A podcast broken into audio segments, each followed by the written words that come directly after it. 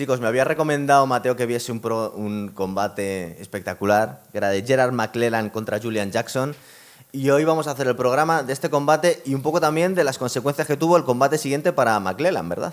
Sí, la verdad que estos dos, eh, hablamos un poco por encima de ellos, los cité yo en un programa cuando hablamos de Azuma Nelson, os recomiendo que, ve- que veáis ese, ese programa. Y en el combate de Nigel Benn también, el, el programa de Nigel Benn que hicimos con Son, Exacto. de los grandes boxeadores estos británicos. Sí, porque el de, el- el de Azuma Nelson, que fuera en el 94, el cartel de esa, de esa velada, eh, entre otros, tenía a eh, este McClellan eh, Jackson, el segundo, el segundo, El segundo, la segunda pelea. la segunda pelea, la primera- dos pe- pe- pelan dos veces. La primera es en el cartel de Lennox Lewis contra Tony Tucker. Y luego de Chávez también esa, no- esa velada eh, peleó. Eh, Héctor Camacho, Meldrick Taylor, Obacar, o sea, eran unas veladas espectaculares, estas de los años 90, la verdad. Bueno, nos viene una en Riyadh dentro de unos años, Eso de unos te- días, de que a unos- ver si... unos bueno, a ver, a ver si lo retrasa. Sí, luego hablar- montaremos un Otro día hablamos de ese. Gerard McLaren, que tenía un 31-3 con 29 caos, era una auténtica bestia, lo llamaba Mike Tyson la gran dinamo, era muy fan de él, y la verdad es que este tío iba como una... prometía mucho su carrera, ¿verdad? Era buenísimo y además era el tío de los caos en el primer asalto. 20 caos en- de 29 en el primer asalto. O sea, era, era impresionante. 31 caos que, que ganó por KO. 20, eh, o sea, no, 31... Tiene tiene un 31-3 con 29 caos, prácticamente todos los combates eran Claro, caos. claro, 29 caos. De los 29, 20 en el primer asalto. Sí. Impresionante. Era, era buenísimo. Además, se movía con una agilidad tremenda, esquivaba perfectamente. Era un atleta 100% y eh, tenía una pegada increíble. De verdad, tenía un porcentaje muy grande. Los dos que vamos a, a analizar hoy, pues tenían una pegada tre- Sí, tremenda. porque la Fíjate. de Julian Jackson era bestial también, ¿eh? Este tiene una- un ah, porcentaje del 93,5% de caos. O sea, y Julian Jackson, 89% de caos. Eran impresionantes. Cuando ves ese... A mí me ha recordado un poco este combate al, al mítico Hagler Ernst, ¿verdad? Ese que fueron dos, es verdad, porque está considerado como uno de los más grandes combates de la historia. Pues este no le anda mal. Es verdad que duró un poco más, duró hasta el quinto. Sí, pero este- es ese- esa intensidad, ¿verdad? Este es sobre todo la expectativa, porque claro, al final llegan dos que eh, son eh, pesos medios, con lo cual ya una categoría que pegan fuerte, pegan duro, y sobre todo que son los típicos que te pueden noquear de un golpe. De hecho, Jackson era increíble porque hay, vamos, hay peleas suyas, hay una mítica que se puede encontrar fácilmente en YouTube contra Harold Graham. Harold Graham es una pelea espectacular, además porque fue por el título mundial y eh, fue una pelea que se celebró en Benalmádena, en España, en el año 90, porque mm, este Jackson tenía, bueno, tenía una lesión en el ojo, se lo operaron y en Inglaterra no se podía, no podía mm, pelear contra Graham, que era, que era inglés, porque no le dieron la licencia, no le, no le dieron el permiso porque supuestamente no se había recuperado al 100% de la, de la lesión del ojo. En España era todo un poco más corrupto, ¿no? Entonces en el 90 dijeron, va, ¿sabes qué? Lo vamos a hacer en Benalmádena. Que allí se puede Entonces- cualquier cosa. Entonces eh, en Benalmádena se montan este espectacular eh, pelea eh, que es un peleón, la verdad. ¿eh? Es eh, increíble porque Graham en realidad está ganando esa pelea bastante bien porque le empieza a dar al, al ojo así dañado y le pone el ojo que de hecho interviene varias veces durante la pelea el, el árbitro eh, llamando al médico para, pues, Para comprobar que para está todo comprobar que bien. estuviera bien. Y luego, eh, cuando ya le queda muy poco, porque ya sabe perfectamente que el siguiente asalto, eh, pues el, el, eh, el médico le va a parar porque el ojo casi no puede ver. Bueno, pues eh, es que hace un caos, yo creo que uno de los caos más increíbles de la historia del boxeo. Te- hay que verlo, es un caos tremendo y el pobre, el pobre Graham se queda cinco minutos inconsciente. En Cinco el minutos. Cinco minutos. Vamos a citar unos cuantos combates hoy porque tenemos que hablar de este, eh, del, que nos, del que nos ocupa y luego también un poquito del último combate de McClellan con Nigel Benn, que es importante para conocer un poco su trayectoria. Os contamos un poquito por encima eh, la vida de esta gente. Gerald McClellan nació en Freeport, Illinois, el 23 de octubre del 67. Fue dos veces campeón del mundo en los pesos medios y como amateur había ganado los Golden Globes, que ya sabéis que es una es algo muy importante allí en Estados Unidos. Aquí no tanto, pero... No, no, ahí es mucho, muchísimo. Los que ganan Golden Gloves, eh, muchos van a la Olimpiada eh, y luego son grandes profesionales. Prometen mucho como amateur.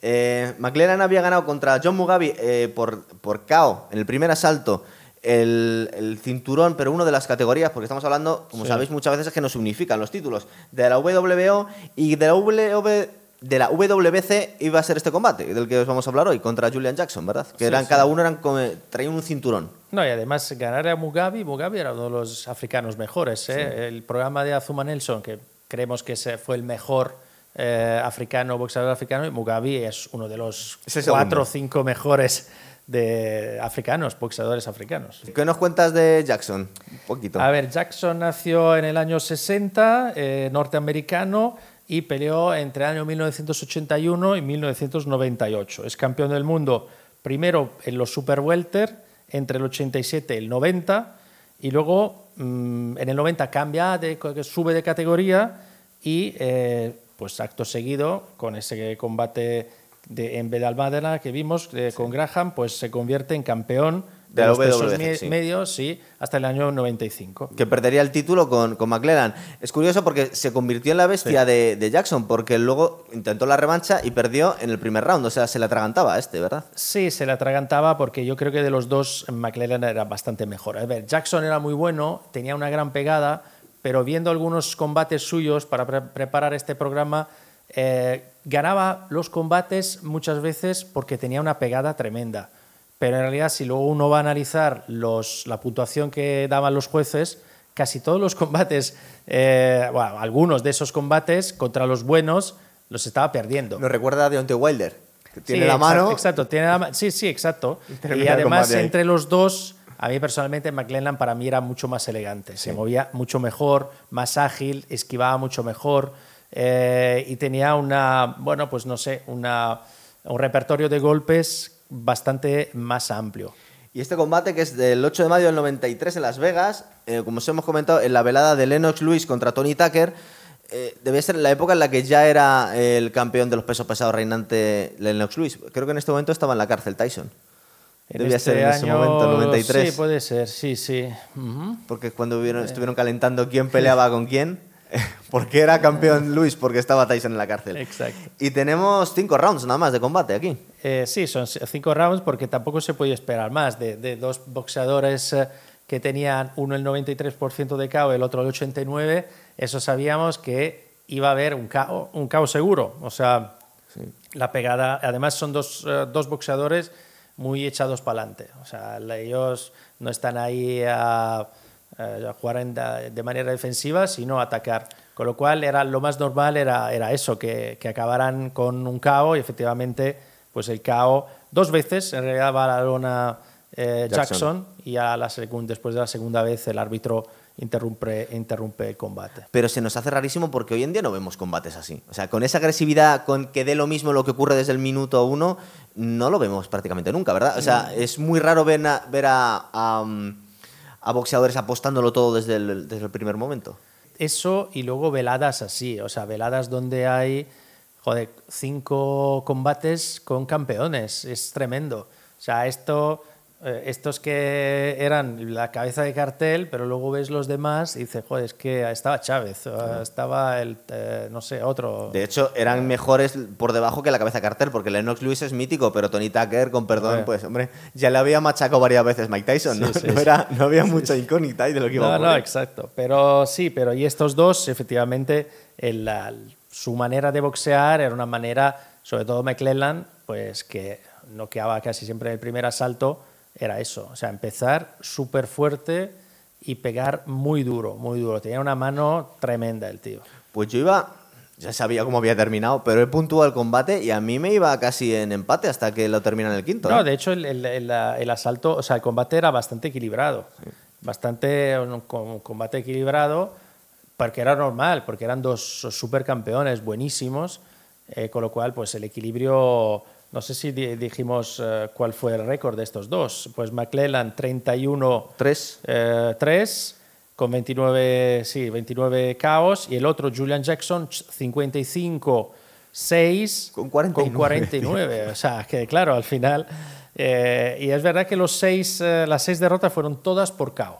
O sea, Jackson, las seis veces que perdió, perdió por KO. Y lo, ninguno de los dos empató nunca. O sea, eran siempre a, darlo todo. Y, mm, y McClellan solo perdió una vez por KO y fue un, sí, el combate del 95 eh, contra Nigel Benn, que lo hablamos en su momento en el programa de Nigel Benn. Hay un documental que me habías comentado tú, Mateo, que se llama eh, Fallen Soldier del 2013 que está contando un poco en la vida no solo de, cómo terminó, bueno, sigue vivo, no ha muerto, aunque está muy deteriorado por daños cerebrales, Gerald McClellan, sino también de la figura de Iran Berkeley, que es su vecino, y también le vemos en la pobreza, por otras razones, no está tan dañado, pero parece ser que malgastó todo su dinero. Y, y, es como de estos dos vecinos del barrio en las zonas chungas de Nueva York, ¿verdad? Sí, porque después de la revancha eh, Jackson McClellan 2, digamos, esa velada del 7 de mayo del 94, que terminó una vez más que en el primer asalto porque eh, en un minuto, en menos de un minuto lo tumba, o sea, Jackson eh, cae dos veces y, hace, el árbitro pues ya no... Bueno, es el que no se levanta por un golpe al, hígado tremendo. La segunda vez que lo noquea es un golpe muy certero al hígado y no se levanta. En un, minuto termina el, el combate. Y, entonces, pues lo que decías tú, el, en el 95 es esta, es esta pelea contra Nigel Benn. Que también trae una fama del Black Destroyer, que era un tío muy... pegaba durísimo también. Pegaba durísimo, era el ídolo de los ingleses, sobre todo en algunos barrios. esa velada se celebró en Millwall, en, una, en un estadio que ya no existe, en una zona bastante chunguilla de Londres, Millwall, y mm, estaba abarrotado de gente, todo el mundo eh, con, eh, con, el ídolo de, la, de, Londres, el ídolo de la zona que era, que era Nigel Benn. Lo que pasa es que, que McClellan era un gran campeón, empieza muy duro y muy fuerte y noquea ya en el primer asalto a Nigel Benn. Eso es. Eh, de hecho, lo echa fuera de la, ring. Le tira al ring, con lo cual pues da la sensación como que mm, no iba a ocurrir lo que ocurrió. De hecho, es que eh, es una cosa increíble realmente lo de este tío, porque no solo eh, había ganado prácticamente todo, sino que con la contundencia que tenía y además encajaba bastante bien los golpes, no te podías imaginar cómo iba a terminar esto en el décimo asalto, ¿verdad? Por, por cao técnico, además. yo creo que él tampoco estaba acostumbrado a llegar tan lejos. Es que todo, casi todos los combates suyos eh, duraban muy poco. Entonces, este, este, este, esta pelea, además hay imágenes en el 8, por ejemplo, eh, que domina, lo domina el 8, lo que pasa es que se ve que empieza a mover mucho el bucal, lo quita casi de la boca, parece que no respira muy bien, no sé, igual estaría cansado, también por esa idea de que no estaba, es que nunca llegó al, al, octavo, muy pocas veces al octavo round, al noveno, al décimo, entonces ya se le ve, y luego en el noveno hay un episodio en el cual eh, Nigel Benn se resbala, y le golpea con la cabeza, pero en la parte de la nariz, en realidad, no, es cabeza con cabeza, pero eh, pues eh, McClellan para un segundo, el combate se para un segundo y se le ve un poco tocado y tal, pero no parece que haya sido por eso. lo, que, lo que ocurre después, que es efectivamente en el décimo salto hay dos... Eh, dos knockouts, pero muy extraños, ¿verdad? muy extraños porque no son golpes, eh, sí, son golpes eh, certeros, pero él, eh, McClellan se pone de rodilla una primera vez, el árbitro le cuenta, se levanta, sigue el combate y poco después, dos o tres golpes después, se pone otra vez de rodilla. O sea, no se cae, no es un caos tremendo, es él que se pone de rodilla y mira ya se le ve un poco medio oído, pero, no, pero se le ve normal. en realidad yo cuando lo veía decía, joder, en los asaltos anteriores se le veía quizá un poco cansado por eso del bucal, que lo, se lo, quita, casi intenta quitárselo, pero en el fondo él se mueve muy bien y para golpes, eh, contraataca, es muy, muy ágil incluso, no, no se le ve con las piernas pesadas, duras, y nada, termina el combate y se va a la esquina y se le ve, de hecho en las imágenes eh, que se encuentran en YouTube se puede ver mientras Nigel Benn lo está celebrando, todo el mundo sube al ring, él, se ve, primero que está de pie, luego se ve que lo intentan sentar en una, en una silla y luego ya lo, los, sientan en el suelo, ahí dentro del ring, en la esquina, y luego ya es cuando se desmaya. de hecho, tenemos la imagen eh, que nos ha llegado, está grabada desde el techo y está en el suelo rodeado, una imagen bastante agobiante. Eh, la verdad es que a mí también me da la sensación que fue una acumulación de golpes, que no fue uno en concreto que le a hacer esto, eh, porque Yo empezaba a tener comportamientos extraños. Sí, de hecho, lo que se cuenta es que él, eh, creo que había dicho, había ido, había un poco medio avisado que no se encontraba muy bien, no se sabe muy bien, mm, eh, pero en uno entre, una, entre asalto y asalto ya empezaba a no encontrarse del todo bien. Hay veces que los mayores daños que sufren los boxeadores no son en los combates, en los entrenamientos. No sabemos cuántos rounds de, de sparring han tenido. Entonces, a lo mejor había tenido algún golpe feo en el entrenamiento y había quedado un poco tocado. Sí, pero yo creo que este caso, a ver, fue una pelea muy dura contra un peleador que es muy duro. De hecho, luego al hijo de Nigel Benn le pasó algo muy parecido, porque otro, en una de las peleas... Eh, eh, el, otro, el, contrincante, también eh, sufrió daños cerebrales. Eh, es un boxeador muy duro, Nigel Benn era muy duro. ese, esa pelea la estaba perdiendo, en verdad. Y, y claro, McClellan, que era un real, realmente un, un boxeador espectacular, pues nadie hubiera dicho que, que iba a acabar así, porque luego, claro, los daños cerebrales fueron muy duros, se quedó ciego, creo que solo oye por un oído, el otro lo tiene sí, aparte le cuesta procesar. Veis el documental y está viviendo con su hermana y cuando va a visitarle otros boxeadores, gente le tienen que repetir varias veces las cosas. La memoria, digamos, inmediata está muy dañada. La tiene fastidiada. Luego a ratos em, hace chistes, o sea que tiene cierta lucidez, pero no había caído yo en que si no es ciego le falta poco, porque claro, como, como abre los ojos y enfoca, estás un poco perdido con lo que le está pasando, pero es verdad. No, no, no, está, está vamos, perdió la visión. y de, un oído no oye y luego creo que se mueve en silla de rueda, tiene una, la movilidad muy, muy limitada. O sea, la verdad que fue una tragedia. Eh, y es verdad, le pasaron una pensión, eh, pero una pensión que no le permite, sabes, que tiene, necesita unos cuidados tremendos y la pensión que le dieron por lo que le pasó, pues se la tiene que gastar para, para poder eh, digamos, sobrevivir, ¿no? Eh, no, si se les ve en el documental que viven en la pobreza, tanto este como Iron Barkley. Iron Barkley creo que se juntó, que tuvo a Don King como manager y que luego que le gustaba, pues, dar mucho dinero a la gente cuando se le acercaban y tal. El caso es que los dos han terminado, pues, bastante mal. Es como el topicazo, ¿no? El boxeador eh, que acaba fastidiado de salud y encima en la pobreza. Sí, no, y este, vamos, todos dan pena, la verdad, ¿eh? pero este es que era, para mí, era eh, un, boxeador quizá no tan conocido como el otro Julian Jackson, digamos que no son de esos boxeadores que todo el mundo dice, ah, pues sí, claro, McClellan, Jackson, pero que era, para mí fueron buenísimos. Y McClellan, desde mi punto de vista, bastante mejor que Jackson. Eh, y en esa época, sobre todo, años 90, o sea, era un gran, gran peleador eh, que acabó así, una gran pena. Y, y, luego, bueno, pues hay que ver si a Nigel Benn también le afectó. Porque le afectó bastante, lo cuentan en el documental, que dicen, dicen, no sé, que estuvo a punto de suicidarse, que, que estas cosas normalmente no son agradables para nadie, claro. No, no, es que al final... Eh, claro, es que eso, eso vamos, te queda, te deja tocado toda la vida. ¿eh? En este combate no le podemos echar la culpa al árbitro, ¿verdad? Porque otra vez sí. No, porque yo de hecho lo estaba mirando, sabiendo lo que había pasado, lo miré un poco también estando poco pendiente de la actitud del árbitro, de la actitud de la esquina de, de McClellan, de la actitud de McClellan, incluso de la actitud de Nigel Benn, por, para ver si había habido algo feo.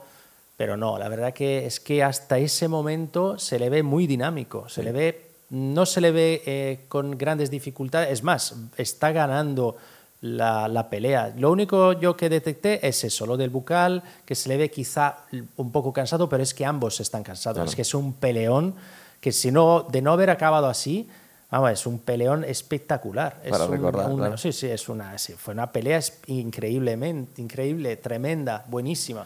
Por eso, cuando nos ocurre, que nos pasa a todos, a mí el primero, que nos quejamos, dice este, este árbitro lo ha parado demasiado rápido el combate, podían haber dejado un poco más, a lo mejor se recuperaban, pero luego vemos cosas así y entendemos por qué muchas veces los árbitros pues pecan de prudentes, claro. En este caso es verdad que él se pone de rodilla la primera vez, luego eh, se pone de pie, y el árbitro no interrumpe, pero es normal. O sea, cualquier árbitro no hubiera interrumpido eso porque eh, no, se- él se pone de rodilla, no va ni al suelo.